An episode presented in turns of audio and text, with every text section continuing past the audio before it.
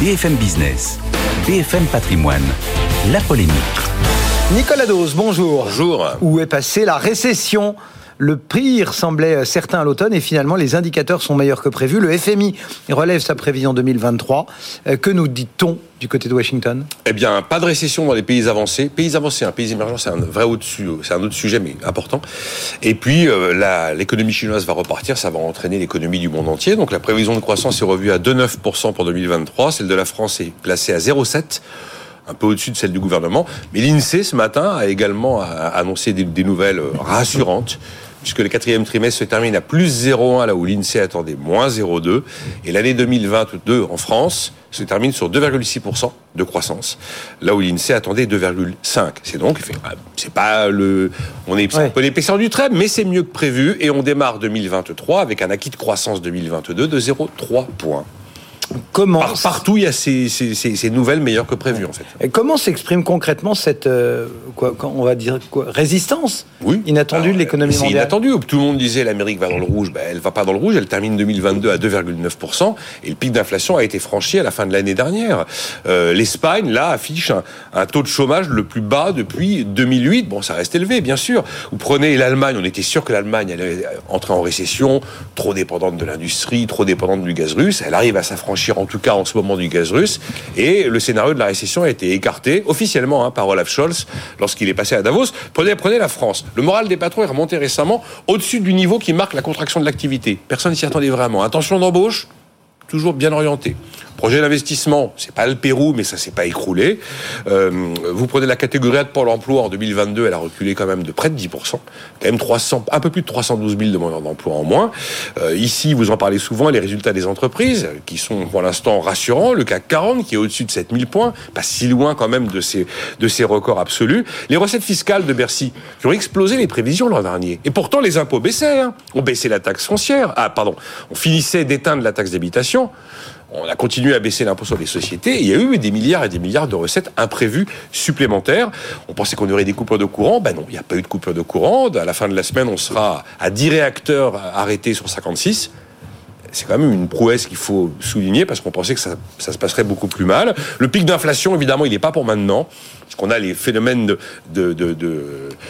fin, de semi-fin du quoi qu'il en coûte et notamment à la reprise de la Chine, qui a priori vont doper un peu l'inflation, mais on peut espérer un pic d'inflation mi-2023. L'immobilier, bah, dans aucun pays à part la Chine, il y a eu un décrochage brutal de l'immobilier hmm. qui est à tous les coups un accélérateur de crise.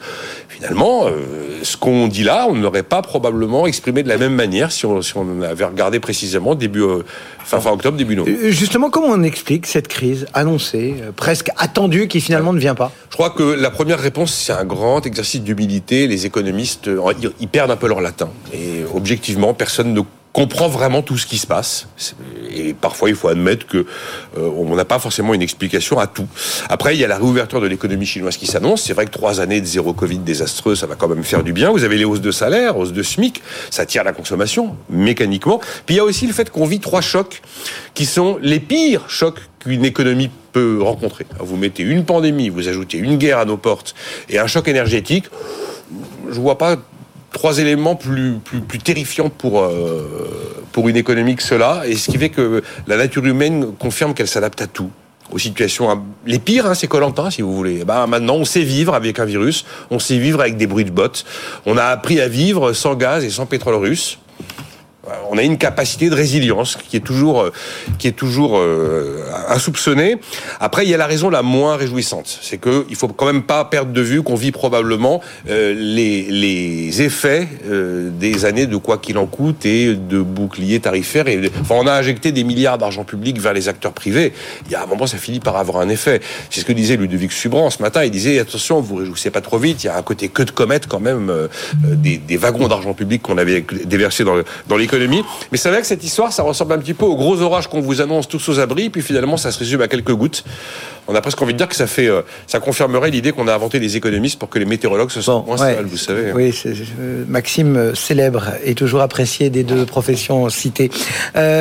donc, pour le moment, récession de éviter. Hum.